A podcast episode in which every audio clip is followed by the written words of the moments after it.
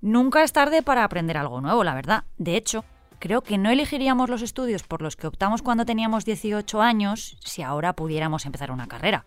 Yo, por ejemplo, a ver, estoy contenta con lo que soy, pero siempre he tenido en mente estudiar bellas artes, cuando ya no sea una obligación, eso sí. Es decir, hacerlo por ocio. Cuando me jubile y pueda ir a la universidad solo por el mero placer de aprender cosas nuevas, pues hoy os voy a demostrar que eso es posible. Soy Marta Hortelano y cada día, de lunes a viernes, quiero darte buenas noticias. Así que si necesitas un día sin sobresaltos, este es tu lugar seguro. Los buenos días, un podcast diario para ponerte de buen humor. Su obligatoriedad se extendió durante la pandemia, pero la cita previa para hacer trámites con la Administración Pública se eliminará durante esta legislatura, o a eso se ha comprometido el ministro de Transformación Digital y Función Pública, José Luis Escriba.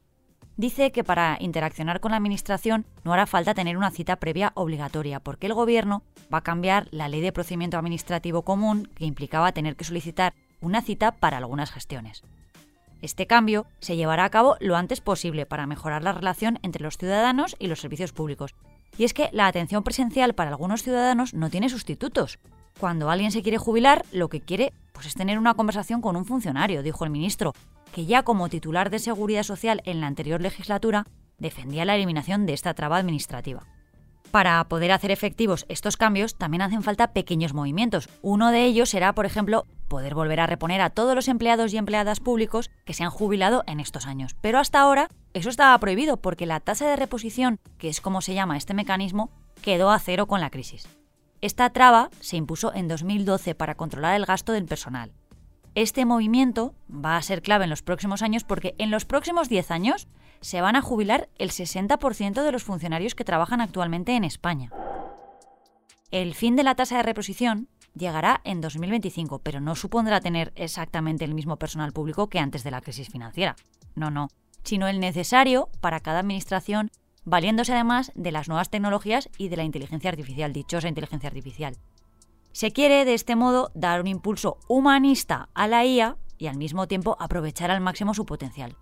Una de sus aplicaciones que más pueden impactar en el día a día de los ciudadanos es la atención al público en las administraciones, donde puede ayudar a que los funcionarios den respuestas más inmediatas y agilizar mucho los procesos. Por ello, la Administración va a formar a los empleados públicos en su uso para que funcione pues como un copiloto, para atender mejor a todos. Vamos a ver si es verdad esto, ¿eh? porque nos vendría muy bien un poco de humanización a las administraciones. Que entre, mira, el certificado electrónico, el DNI digital, la cita previa y demás historias, hacer un trámite es que es una tortura. Ya os decía antes que nunca es tarde para aprender cosas nuevas. Y nos lo ha demostrado David Marhot, un señor de 95 años que acaba de convertirse en la persona de mayor edad en graduarse en la Universidad de Kingston, en Londres. David ya tenía estudios porque de hecho ha sido psiquiatra, pero ahora ha logrado la licenciatura en filosofía. Dice que ha sido un trabajo duro porque su memoria ya no es la que solía ser, pero al final se queda con que la experiencia ha sido muy positiva. Para David es importante seguir desafiándote a ti mismo incluso a medida que envejeces. Él se ha licenciado con 95 años, pero hasta la fecha el récord estaba en 93. A esa edad, un señor se graduó en 1994, hace ya 30 años. Os cuento un poco su trayectoria. David se licenció en medicina en 1952, ejerció de psiquiatra durante toda su vida laboral, pero siempre tuvo una motivación que trascendió más allá de la búsqueda del conocimiento. Tras 65 años de matrimonio con su mujer, esta murió y los estudios se convirtieron pues, en una manera de mantenerse ocupado y enfocado. En la ceremonia de graduación hace poco recibió una cálida ovación de sus compañeros y del público, que reconocieron su dedicación y el logro extraordinario que había cumplido. El personal y los estudiantes, dice, fueron muy serviciales. Cuenta que ha sido un curso maravilloso, así que ha sido un honor obtener esta carrera y ser parte de una universidad tan fantástica, dice el señor.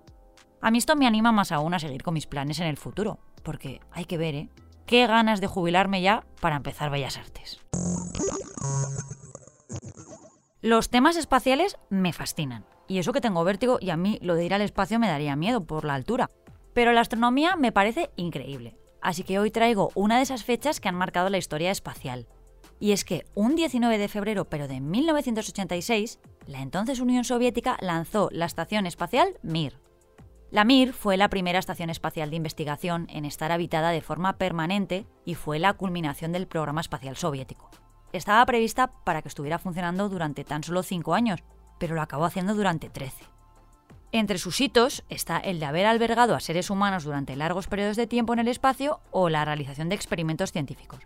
La estación cerró el 16 de junio del 2000, hace ya 24 años, pero supuso un pequeño gran paso para el hombre y, oye, un gran paso para la humanidad. Ale, os dejo. Mañana más. Muchas gracias por escucharnos y gracias a ti, Marta. Gracias a ti. Recuerda que si te ocurre algo bueno y quieres contárnoslo, puedes escribir a losbuenosdías@lasprovincias.es. Este podcast ha sido escrito por Marta Hortelano, la edición es de Amalia Yusta y Paco Sánchez, el diseño sonoro es de Rodrigo Ortiz de Zarate y la producción de Miquel Abastida y Tamara Villena.